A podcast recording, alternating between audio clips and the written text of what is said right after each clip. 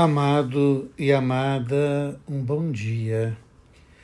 Nos colocar diante da palavra de Deus hoje, neste texto em que os apóstolos estão no templo e esse homem coxo é apresentado a eles pedindo algo. E a resposta que os apóstolos dão a este homem: não temos nem ouro nem prata, mas o que nós temos nós vamos te dar. Em nome de Jesus, levanta e anda. Quero fazer para você uma pergunta, você que é cristão e que tem a mesma autoridade enquanto cristão dos apóstolos, porque todo cristão está configurado a Cristo pelo batismo. Todo cristão recebeu a unção de Deus no seu batismo. Então quero perguntar para você e pergunto para mim também: o que que eu tenho oferecido às pessoas em nome de Jesus? Nós vivemos numa sociedade que um autor, um sociólogo polonês chamado Bauman, diz que é tudo muito líquido, tudo flui muito depressa. Vai dizer que até o amor é coisa líquida. Ele passa, ele flui, ele não tem sustento. Então é uma pergunta que eu faço para mim todos os dias e faço para você. O que, que nós oferecemos às pessoas em nome de Jesus?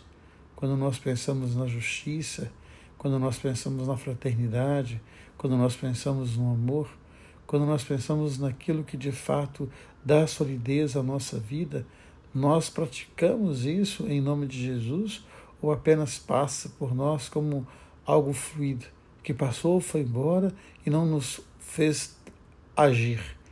Então, quais são as nossas ações em nome de Jesus? O que nós praticamos em nome de Jesus? Que nós oferecemos em nome de Jesus?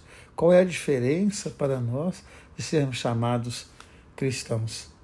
E quando nós olhamos para o Evangelho, esse texto que fala da dor, do medo, da solidão, esses homens que fogem para o lugar do desespero chamado Emaús. Tudo que eles têm no coração é dor, é angústia. E é interessante porque há um terceiro que caminha com eles e eles nem se dão conta de quem é esse terceiro. E ao longo do caminho, esse terceiro mostra os caminhos de Deus. E esse terceiro se revela ao partir o pão. Então, quando eu pergunto para você o que nós oferecemos em nome de Jesus, nós conseguimos ser esse terceiro quando o outro ou os outros estão na dor, na angústia, no medo. Nós conseguimos partilhar o pão da justiça, da fraternidade, do amor, da esperança. Então, esse é o grande convite que nós recebemos ao sermos chamados de cristãos. Eu quero hoje fazer propaganda de um livro chamado Maria entre Nós, que é um livro que conta da mesma forma como Jesus caminhou com os discípulos de Emaús ao longo do caminho para mostrar para eles as Escrituras, para mostrar para eles o amor de Deus.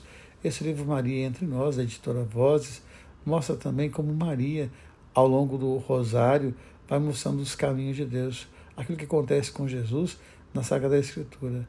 Essa é a beleza do Rosário mostrar como que o amor de Deus se revela nos mistérios do terço que a gente vai rezando.